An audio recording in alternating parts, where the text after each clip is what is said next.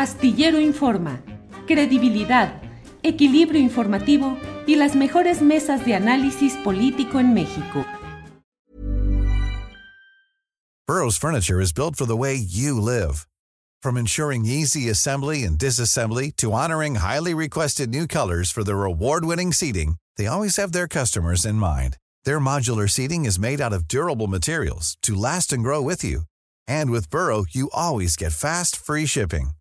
Get up to 60% off during Burrow's Memorial Day sale at burrow.com slash ACAST. That's burrow.com slash ACAST. burrow.com slash ACAST. Hiring for your small business? If you're not looking for professionals on LinkedIn, you're looking in the wrong place. That's like looking for your car keys in a fish tank. LinkedIn helps you hire professionals you can't find anywhere else, even those who aren't actively searching for a new job but might be open to the perfect role. In a given month, over 70% of LinkedIn users don't even visit other leading job sites. So start looking in the right place. With LinkedIn, you can hire professionals like a professional. Post your free job on linkedin.com slash people today. Lorenzo, buenas tardes.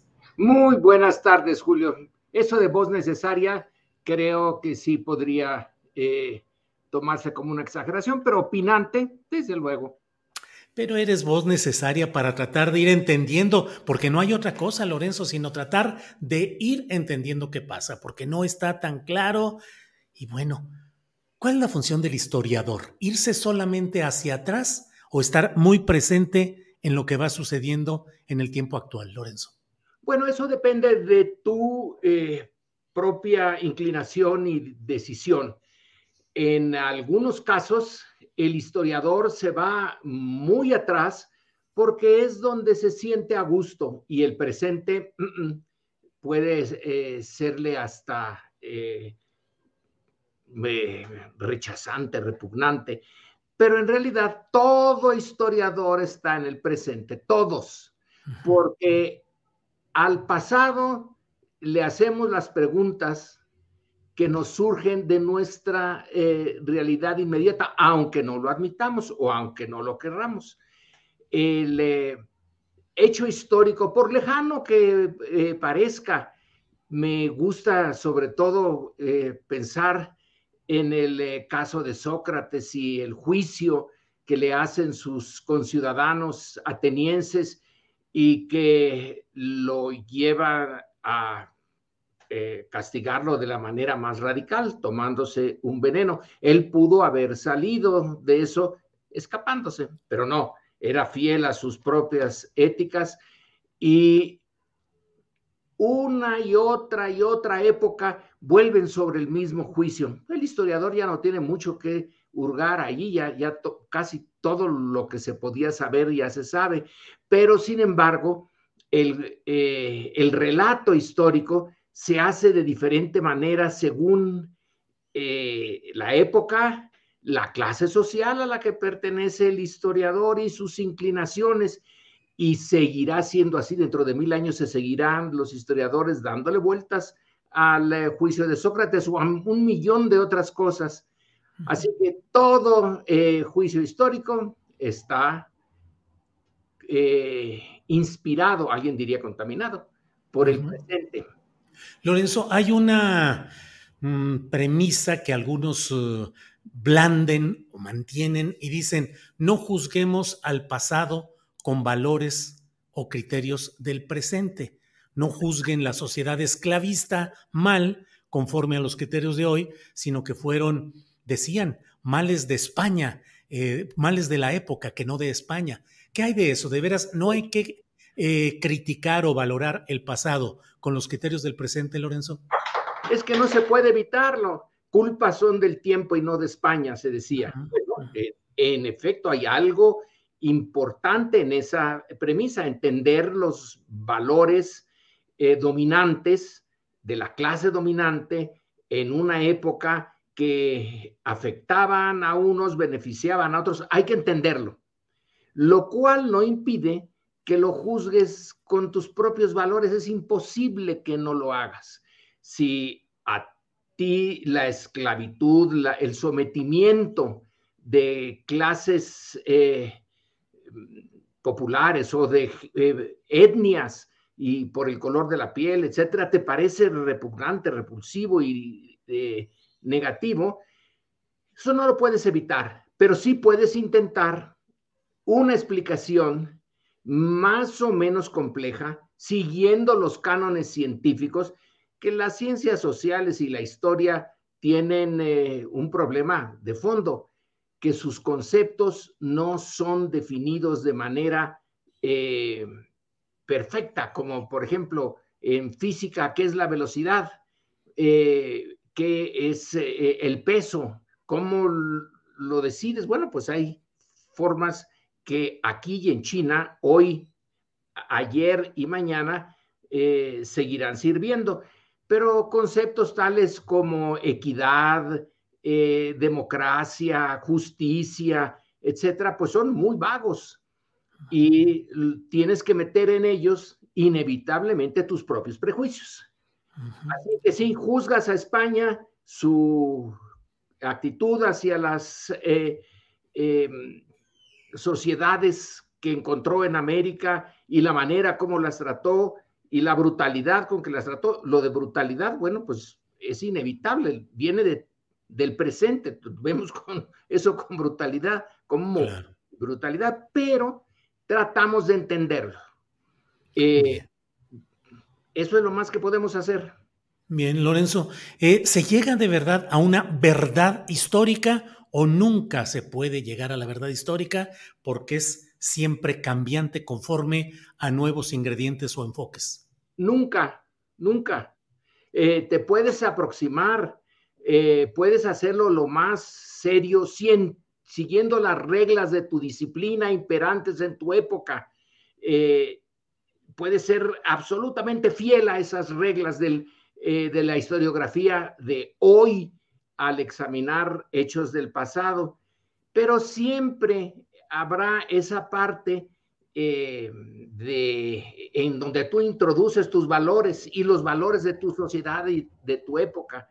Así que, eh, no. Y además, por otra parte, mira, eh, supongamos que tú quieres entender a César cuando después de andar guerreando en las Galias, decide entrar a Roma con sus legiones y que estaba prohibido que un jefe de legiones eh, cruzara el Rubicón sin la anuencia del Senado romano. Bueno, lo hizo y finalmente llegó al poder y lo tuvo hasta que se topó con Bruto. Pero eh, en, eh, ¿qué pasó en la mente de César?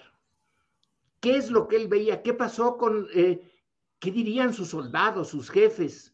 Puedes inferirlo, pero exactamente qué pasó, no. Y luego, en cada uno de los hechos históricos entran un montón de elementos, variables les llamamos, ¿no? Un montón de variables, algunas de ellas ni siquiera te das cuenta. Eh, las vas recogiendo, eh, pues porque tu época va, eh, te permite explorar varias, pero son tantas las variables que entran en eh, qué desató la Revolución Mexicana. allí eh, nada más la parte económica o la parte política o la estructura social o la ideología de la época, entran tal cantidad de variables y conjugar eso, eh, lo de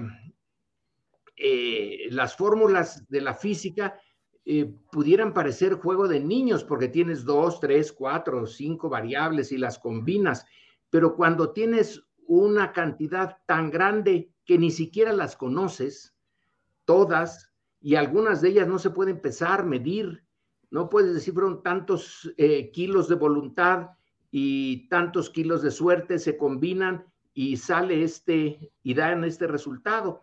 No hay forma de eh, cuantificar de hacer la medida exacta para que todos eh, la vean, la usen y la comprueben.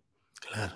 Lorenzo, pero después de todos estos análisis eh, sobre historia, historiografía, verdad histórica, ahora sí, dinos ¿Cuál es la verdad de lo que está pasando en la política mexicana en estos momentos?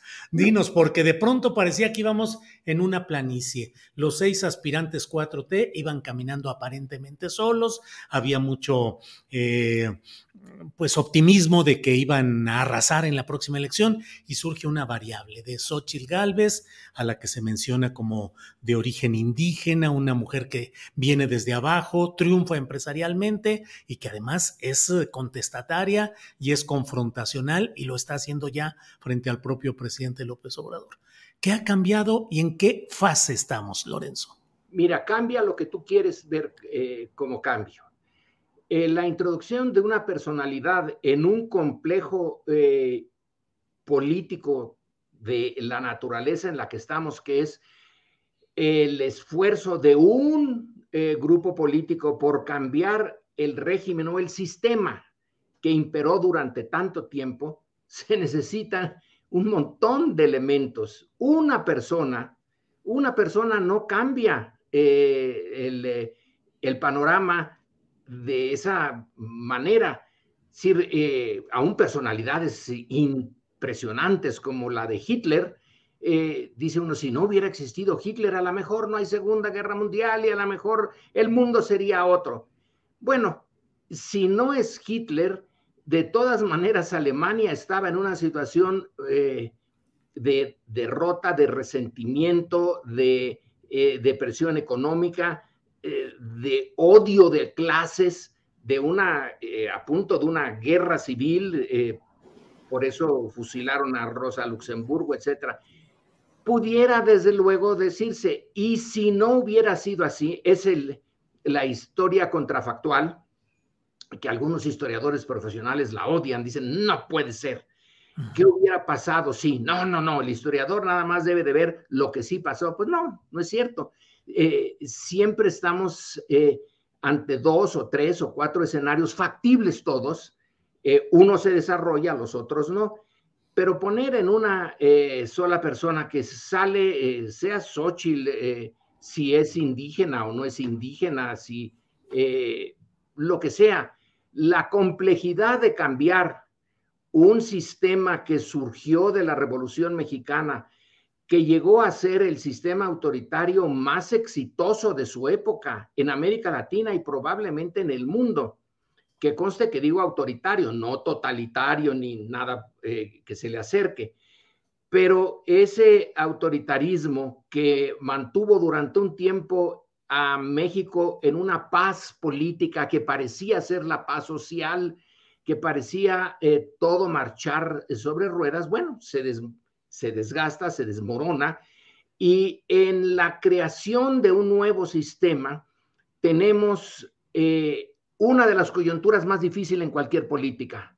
Me gusta mucho eh, señalar que Maquiavelo, en un párrafo, le dice a un príncipe, supuesto príncipe, que llega a, a hacerse del poder no porque se lo heredara, sino porque lo logró. Eh, se impuso a otros y logró llegar. Dice, ese es el, eh, el momento más difícil de cualquier política. Ahí es, se requiere, al final de cuentas, fortuna y desde luego mucha sabiduría política y mucho sentido común. ¿Por qué? Eh, él es muy simple, pero muy agudo.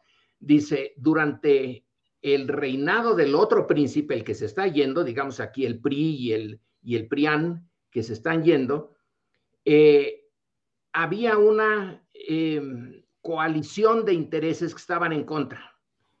Pero en cuanto esos que estaban en contra llegan al poder, muchos de los que le apoyaban dejan de apoyarlo porque no recibieron lo que querían. Maquiavelo lo pone de esa manera tan clara. Bueno, pues no les dieron lo que querían, pero pueden ser muchas otras cosas pueden ser razones ideológicas, etcétera. Entonces, el eh, nuevo gobernante encuentra que parte de sus apoyos desaparecen y desde luego tiene en contra siempre a todos los que estaban muy bien en el antiguo régimen y dejan de estarlo en el actual. Así que tiene enemigos por los dos lados. Es eh, realmente la coyuntura política crítica más difícil que enfrenta cualquier liderazgo político o cualquier fuerza política que quiera intentar transformar un sistema, un ejercicio del poder que quedó bien establecido, pero que cuando se va a cambiar, eh, va a mover todos, todos los, eh, los hilos de esa trama y muchos se van a sentir eh, agraviados. Algunos de esos hilos simplemente se rompen y ocurren cosas inesperadas. El, cualquiera que se meta al, al estudio histórico, ya sea del presente o del pasado en política, sabe que eh, lo que Maquiavelo llamó fortuna, lo inesperado, eh, ocurre todo el tiempo. Eh, puedes tener, tú dices, todo parecía ir de acuerdo a un plan, eran los seis, hay los seis como los enanitos de Blancanieves, cantando a la mina o saliendo de la mina, todos contentos. Y de repente algo pasa.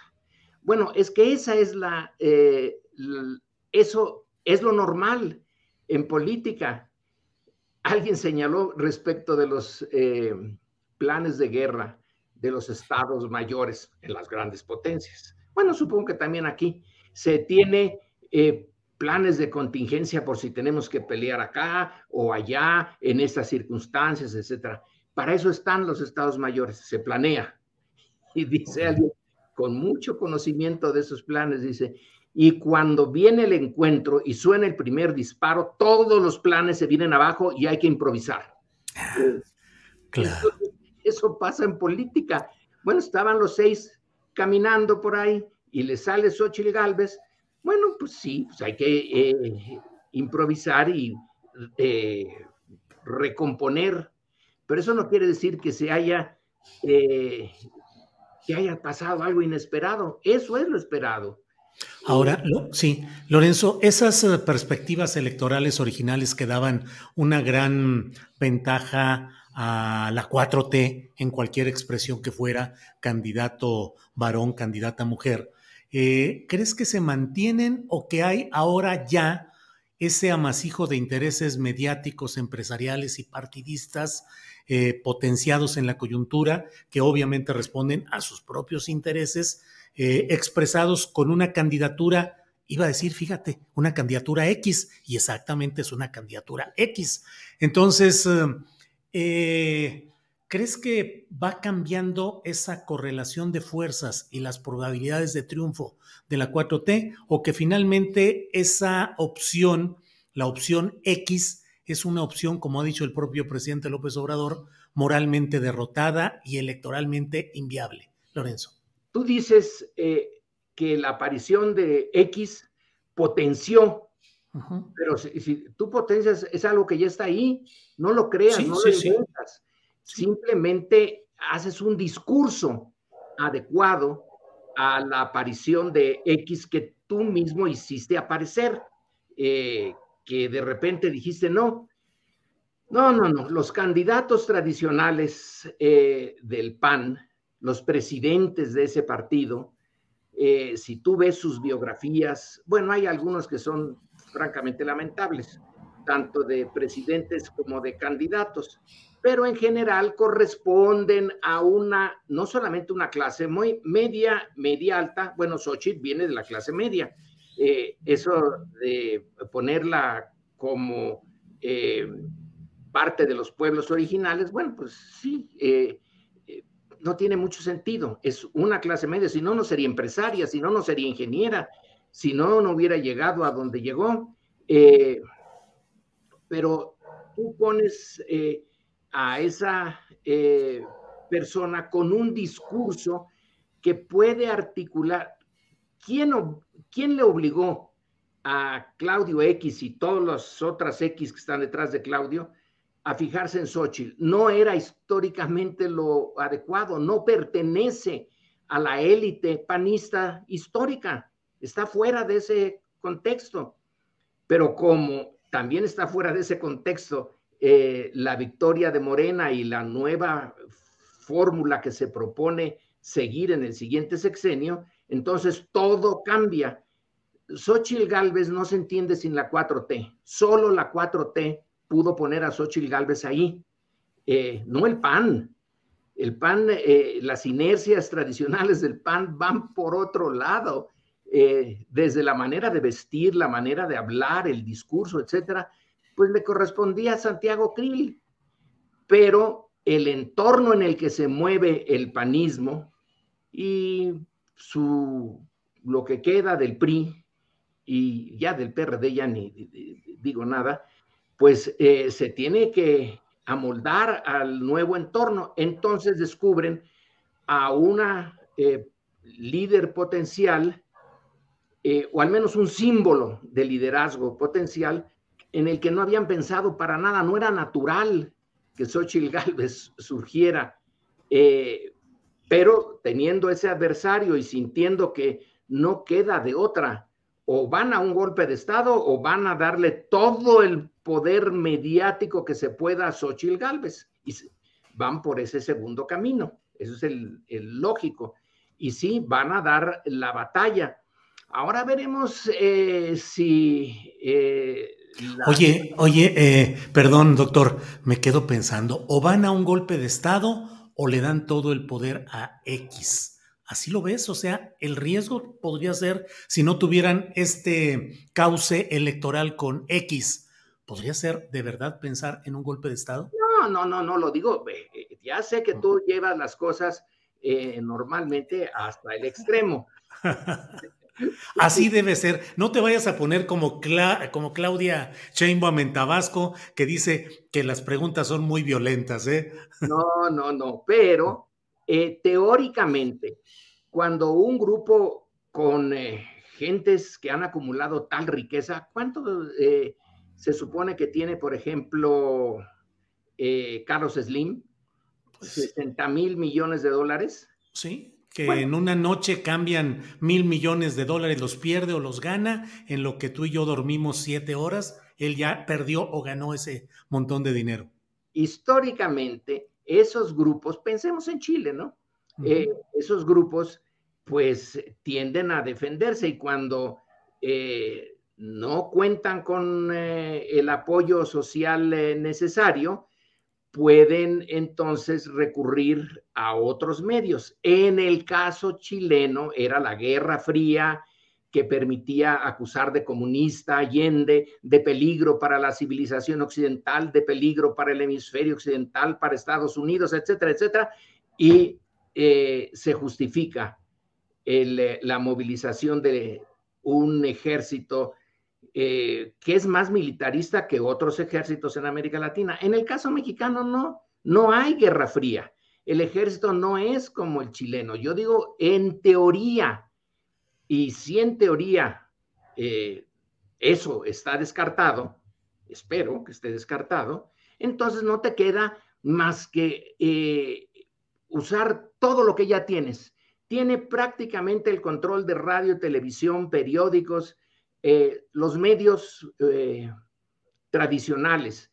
Tiene el apoyo de un tercio de la clase, bueno, de, de las clases, que es la clase media tiene eh, el apoyo de los intelectuales, de los académicos, etcétera. Tiene un montón, eh, no en números, pero sí en otros elementos de poder. Ready to pop the question? The jewelers at BlueNile.com have got sparkle down to a science with beautiful lab-grown diamonds worthy of your most brilliant moments. Their lab grown diamonds are independently graded and guaranteed identical to natural diamonds, and they're ready to ship to your door. Go to Bluenile.com and use promo code LISTEN to get $50 off your purchase of $500 or more. That's code LISTEN at Bluenile.com for $50 off. Bluenile.com code LISTEN. Burrow's Furniture is built for the way you live. From ensuring easy assembly and disassembly to honoring highly requested new colors for their award winning seating, they always have their customers in mind. Their modular seating is made out of durable materials to last and grow with you. And with Burrow, you always get fast, free shipping. Get up to 60% off during Burrow's Memorial Day sale at burrow.com slash ACAST. That's burrow.com slash ACAST. burrow.com slash ACAST. La 4T tiene números eh, según lo dicen las encuestas, que no hay que creerles mucho a las encuestas, pero pues es lo único que tenemos. Entonces, eh, tú eh, tienes números por un lado, que es el, choque tradicional, pues no hay nada nuevo en esto. Las izquierdas tienen números, las derechas tienen dinero y el dinero puede comprar muchas cosas y compensar por la falta de números. Bueno, pues ese es el de, eh, digamos, de una manera muy gruesa y muy simplona, el escenario mexicano. Ya que se acercan las elecciones, entonces hay que meterle los que tú tienes más, que es el dinero. Y bueno, en la prensa, pero lo que pasa es que la prensa mexicana ya casi no se, eh, no se lee, pero la televisión sí, la radio sí, y en el ciberespacio le metes todo lo que puedas. Y ahí van tratando de compensarse. Eh, lo que le falta eh, a uno, a la a ahí se nos trabó un poco. ¿Qué se trabó? Em, eh, ¿Ya dejó de escucharse? Ahí estamos ya de regreso. Ahí estamos de regreso, sí. Bueno, resulta que yo ya no te veo, se quedó en negro la pantalla, pero no importa. No, no importa. Adelante, te escuchamos bien. Sí. Entonces, lo que estamos viendo es un esfuerzo eh, serio, no sé si desesperado, de parte del centro derecha por compensar lo que tú originalmente mencionaste. Parecía que los números de las encuestas pues le daban la victoria a, Morena, pero que ahora tú metes toda esta eh, eh, estos otros instrumentos y vas a intentar que ya no la favorezcan tanto. Pero Morena va a seguir eh, su lucha por mantener los números. Y como ahora, creo, espero, ya no están los trucos a los que nos tenía acostumbrado el antiguo sistema de las casillas zapatos, de embarazadas, etcétera, de que se cayó el sistema y qué barbaridad. Fíjense cuando eh, se volvió a levantar el sistema, los, eh, las tendencias habían cambiado y que antes de la medianoche iban en favor de AMLO y luego eh, después van en favor de Calderón. Eso puede ser que ya no funcione. Entonces, a lo mejor sí estamos en un momento de bien interesante, la, la lucha por la imaginación del, del elector. El elector de centro derecha imagina lo peor, si está viendo ahorita ya a México destruido, como se ve por la prensa, todo está mal, todo está mal. No hay una sola cosa que esté bien, todo está, los elevadores, todo, todo, todo eh, está echado a perder. Si esa visión se impone, va a eh, jalar a una buena parte de los indecisos. Si no se impone, si la izquierda logra mantener su... Eh, eh, delantera en, la captura de la imaginación y la voluntad de los electores porque consideran que ven en la práctica que sí está cambiando. No es una revolución, es un cambio lento, parcial, contradictorio, pero cambio. Bueno, pues entonces estamos justamente en la incertidumbre democrática la incertidumbre democrática. Lorenzo, ¿y qué sucede cuando una oposición pretende eh, postular como remedio algo presuntamente homeopático?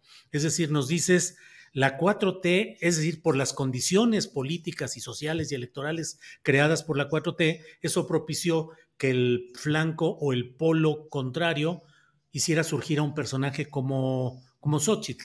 Pero en ese mismo esquema, eh, ¿qué tanto puede prender, qué tanto históricamente pueden funcionar fórmulas presuntamente homeopáticas? Agarro una candidatura supuestamente indigenista, supuestamente de origen pobre, contestatario popular, para contrarrestar a la propia 4T. Parecería antitético. No, parecería, no, no. Pare, o oportunista. Eh, bueno, y ¿Tú me puedes decir de una política que no tenga un elemento de oportunismo? Todos, todos, todos. necesariamente. Entonces es normal. Eh, el eh, punto aquí sí es la, la, cultura política, la cultura cívica de los mexicanos, que son varias culturas. La de la clase alta es una, la de las varias clases medias otras, y de las clases populares tampoco hay una sola.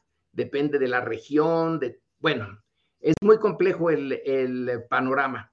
Depende de qué tan hábil sean los liderazgos, porque aquí ya no vas a cambiar mucho, amigo, ya no vas a hacer grandes cambios, ya no vas de repente a decir, bueno, pues ahora hago la reforma agraria y ya verán cómo los campesinos se vienen conmigo. Ya no hay nada de esa espectacularidad.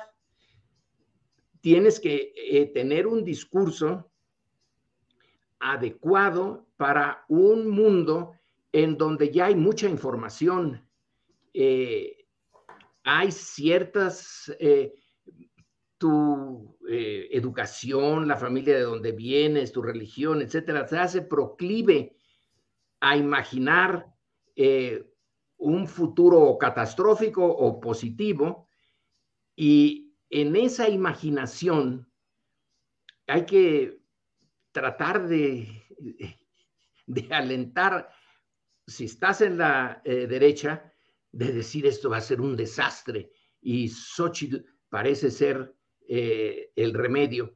¿Cuál es la experiencia de Xochitl como eh, organizadora de masas, dirigente político de un movimiento? Pues ninguna, pero detrás tiene el la construcción que le está permitiendo quienes sí tienen los recursos para eh, presentar escenarios. Eh, se trata de que los presenten como, como factibles, eh, que hagan que el votante se vaya por esa, ese camino. Del otro lado está sobre todo Andrés Manuel, que es el, el el que articula eh, eh, a Morena, es su discurso, son sus mañaneras y es su biografía. Eh, Andrés Manuel tiene de su lado su biografía. Y entonces aquí intentan crear una biografía alternativa. la ingeniero que es muy capaz, que hace edificios inteligentes y que a lo mejor hace inteligente al país. Eh, poniendo eh, al servicio de él, la nación mexicana, lo que puso al servicio de unos em, edificios inteligentes. En esa lógica salimos todos de eh, la catástrofe en la que estamos. Si logras eso, pues sí, sí, va a ser un, un instrumento importante, pero si la izquierda, López Obrador, Morena, eh, logra eh, mantener en la realidad a su mayoría, aunque no sea la que tan abrumadora, bueno, con que sea el 50% más uno, ya eh, va adelante. Ahora, aquí Xochitl tiene que esconder toda la mugre que está en la historia del PRI, y del PAN ahora. Eh, todo lo que pasa en ciertas delegaciones, todos eh, los García Lunas, todo eso, quiere borrarlo haciendo enorme la figura de Xochitl, antes de Xochitl y después de Xochitl, como eh, si fuera posible el símil, Xochitl es como la Juana de Arco para, para el PRI y el PAN de repente llega con una armadura eh, eh, deslumbrante para eh, imponerse sobre la maldad que acecha y salvar a, México de un destino horrible. Bueno, pues ahí está la, la capacidad de los discursos Ahorita ya hay muy poco que se pueda hacer realmente, digamos, un cambio eh, de fondo. Cárdenas lo logra por la vía de la reforma agraria, pero le tomó años. y hay que ver cómo le atacaron por la reforma agraria, que iba a ser la desgracia del país. Pero en fin, ahorita ya no hay tiempo de, de cambios dramáticos. Ya estamos a menos de un año de las elecciones. Ahorita es el tiempo del discurso inteligente y en una coyuntura donde la información ya es eh, patrimonio colectivo. Ah, puedes amañar, pero el ciudadano mexicano ya tiene muchísimo más información de la que tuvo en cualquier otra época de la eh, de su historia. Claro. Bien. Eh, Lorenzo, en otro flanco, el flanco de las eh, seis eh, aspiraciones, dicen a la coordinación de la defensa de la 4T, llamadas corcholatas. Así los, los destapó en su momento hace dos años el presidente López Obrador. Pero mm, em, el propio Mario Delgado emitió una carta enviada a estos aspirantes, hombres y mujer, diciéndoles que tengan cuidado con la estrategia jurídica y la narrativa mediática que está tratando de crear condiciones para un eventual frenar sus aspiraciones y sus derechos políticos y electorales. Es un fraseo cuidado cual corresponde a un dirigente político partidista, pero en el fondo dice que tengan cuidado con los dispendios en espectaculares, en pinta de bardas, lonas, y que muchos son de queda bien, gente queda bien que lo hizo, pero que deben desmarcarse para evitar que pueda haber una sanción jurídico-electoral. ¿De qué estaríamos hablando, Lorenzo? Uh, estamos hablando, bueno, ya tenemos una historia eh, enorme de eh, meterle zancadillas al proceso electoral. Eso ya lo, ya lo sabemos, ya no hay inocencia aquí. Eh, lo que está diciendo, a mi juicio, entre otras cosas, es lo siguiente. La 4T tomó el control de una parte del gobierno, pero no de todo el gobierno. Y resulta que la Suprema Corte y el eh, Poder Judicial son del antiguo régimen y están metidos en el gobierno. Entonces, eh, los asesores de eh, los opositores a la 4T han sido bien claritos desde hace años le dijeron a los eh, dirigentes y encargados de la visión de la oposición, hay que trabajar en la Suprema Corte, ¿no? Se los dijo Héctor Aguilar. Y les dijo, hay que ir a uno por uno de los ministros y trabajarlos. Eh, ya sabemos cómo se pueden trabajar. Puede ser que nada más se les convenza con unos buenos argumentos o pueden ser otras cosas. Entonces se tiene a un poder eh, de los que llaman independientes dentro de la maquinaria del, gobierno. Y ese poder puede pasar lo que en Guatemala está pasando ahorita, que un miembro del, eh, em, del sistema judicial eh, del sistema de justicia, entre comillas, de Guatemala, pues se asustó y, dijo, ay caramba, a lo mejor Arevalo, que no estaba programado, va a ganar, entonces vamos a descalificarlo.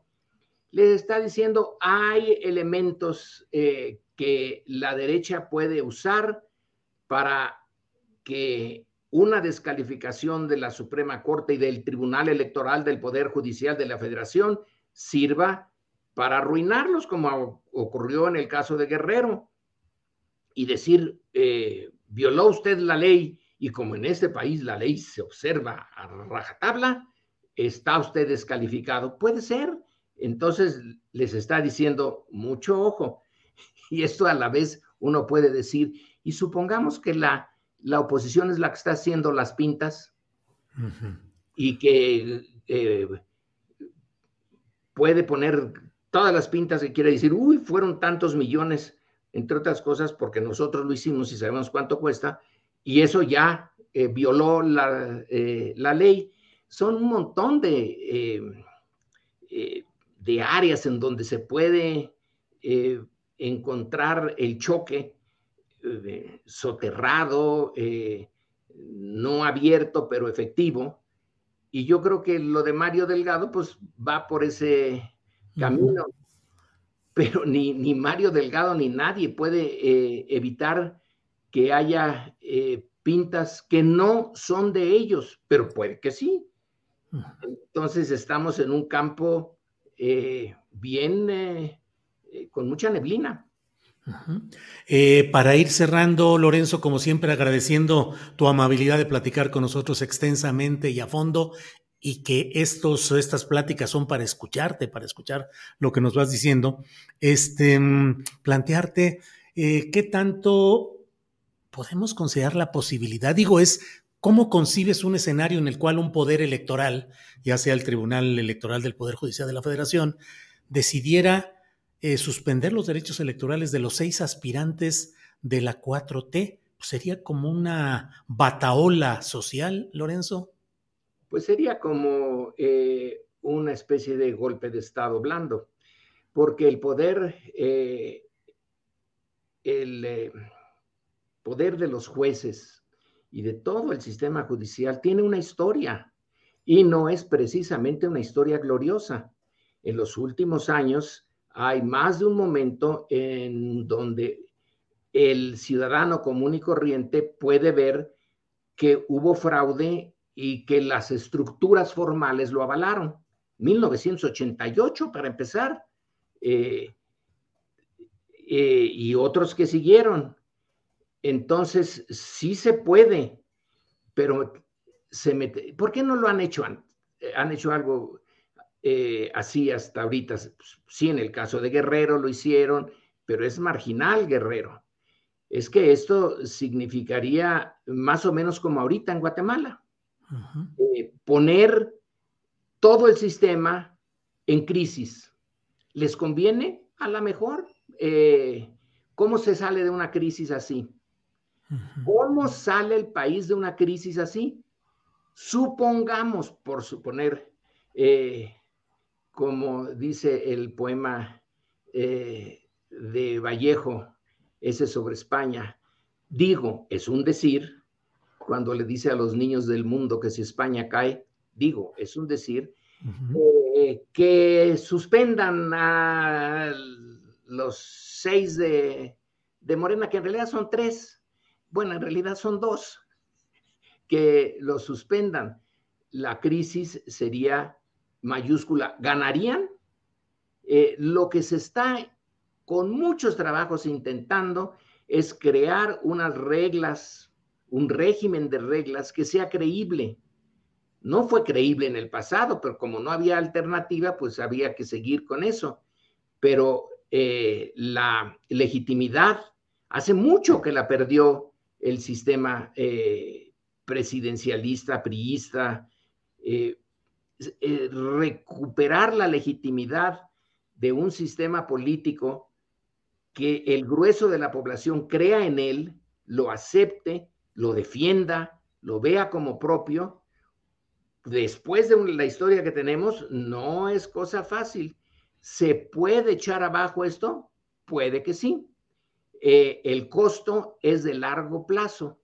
Alguien puede decir, a mí el largo plazo me tiene sin cuidado.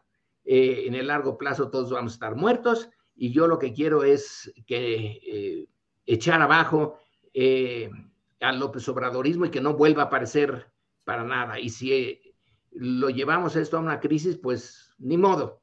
Ya veremos qué se hace en el futuro. Es una opción. Otra es verlo con eh, esa visión histórica y decir, es que cuesta tanto trabajo crear un sistema que funcione y que tenga credibilidad en una sociedad tan dividida en clases, eh, llegar a un arreglo entre las clases, entre alguien que puede tener 60 mil millones de dólares y alguien que eh, apenas si puede sobrevivir para el día siguiente, está difícil. Eh, y si además lo echas abajo, y si además tienes en, en em, Andrés Manuel un líder carismático, ¿a qué le estás jugando? Lorenzo, pues ahí están todos esos factores y esos ingredientes en momentos complicados, entre otros con una irrupción, una mayor presencia de, momentos trágicos relacionados con el crimen organizado, em, creciendo mucho esa, esa expresión, Tlajomulco, Chilpancingo, Toluca, eh, Playa del Carmen, en fin, muchos, muchos elementos complicados. Eh, solo cierro preguntándote eso, ¿qué tanto crees que puede descomponerse intencionalmente o acumuladamente ese escenario e influir intencionalmente o no en lo electoral? Sí, sí se puede. Eh, sí se puede. Eh, sería también jugar con el fuego, pero a lo mejor alguien está dispuesto a jugar así. Sería eh, una ganancia en el corto plazo y problema enorme en el siguiente, en el mediano y largo plazo. Si tú le das al crimen organizado, que no tiene más que un solo objetivo, sobrevivir para tener ganancias, independientemente de la legalidad de cómo lo logre, eh, si tú le das más campo a eso, y supongamos, con eso derribas al López Obradorismo y lo pones muy mal, ¿con qué te quedas? Eh, te echaste el alacrán al pecho. Eh, después, desactivar eso, cuesta, ya no quiero meterme más en, temas históricos, pero piénsale en los momentos en que en México se activó todo por la lucha entre liberales y conservadores, entre eh, revolucionarios y, reaccionarios, etcétera. Una vez que uno se impuso, el recuperar la, em, la estabilidad y la pacificación llevó decenios. Pues, sí. Bueno, pues eh, Lorenzo, gracias por ayudarnos a pensar, gracias por ayudarnos a tratar de entender las cosas y seguimos atentos a lo que vaya sucediendo. Por esta ocasión, a reserva de lo que desees agregar, como siempre, agradecidos, Lorenzo. Bueno, pues eh, muchas gracias por la invitación. Viene la mesa del más allá, ¿no? Ya viene la mesa del más allá, que ya sabes ahí. ahí. También ahí hay que hacerles estas preguntas. Sí, sí, sí, de todo ello iremos platicando. Lorenzo, muchas gracias. Buenas tardes, Julio. Buenas tardes a tu auditorio. Gracias, hasta luego. Hey, it's Danny Pellegrino from Everything Iconic. ¿Ready to upgrade your style game without blowing your budget? Check out Quince. They've got all the good stuff shirts and polos, activewear, and fine leather goods, all at 50 to 80% less than other high end brands. And the best part? They're all about safe, ethical, and responsible manufacturing. Get that luxury vibe without the luxury price tag. Hit up quince.com slash upgrade for free shipping and 365 day returns on your next order. That's quince.com slash upgrade. When you make decisions for your company, you look for the no brainers. If you have a lot of mailing to do, stamps.com is the ultimate no brainer. Use the Stamps.com mobile app to mail everything you need to keep your business running with up to 89% off USPS and UPS. Make the same no brainer decision as over 1 million other businesses with Stamps.com. Use code PROGRAM for a special offer. That's Stamps.com code PROGRAM. Para que te enteres del próximo noticiero, suscríbete y dale follow en Apple, Spotify, Amazon Music, Google o donde sea que escuches podcast. Te invitamos a visitar nuestra página julioastillero.com.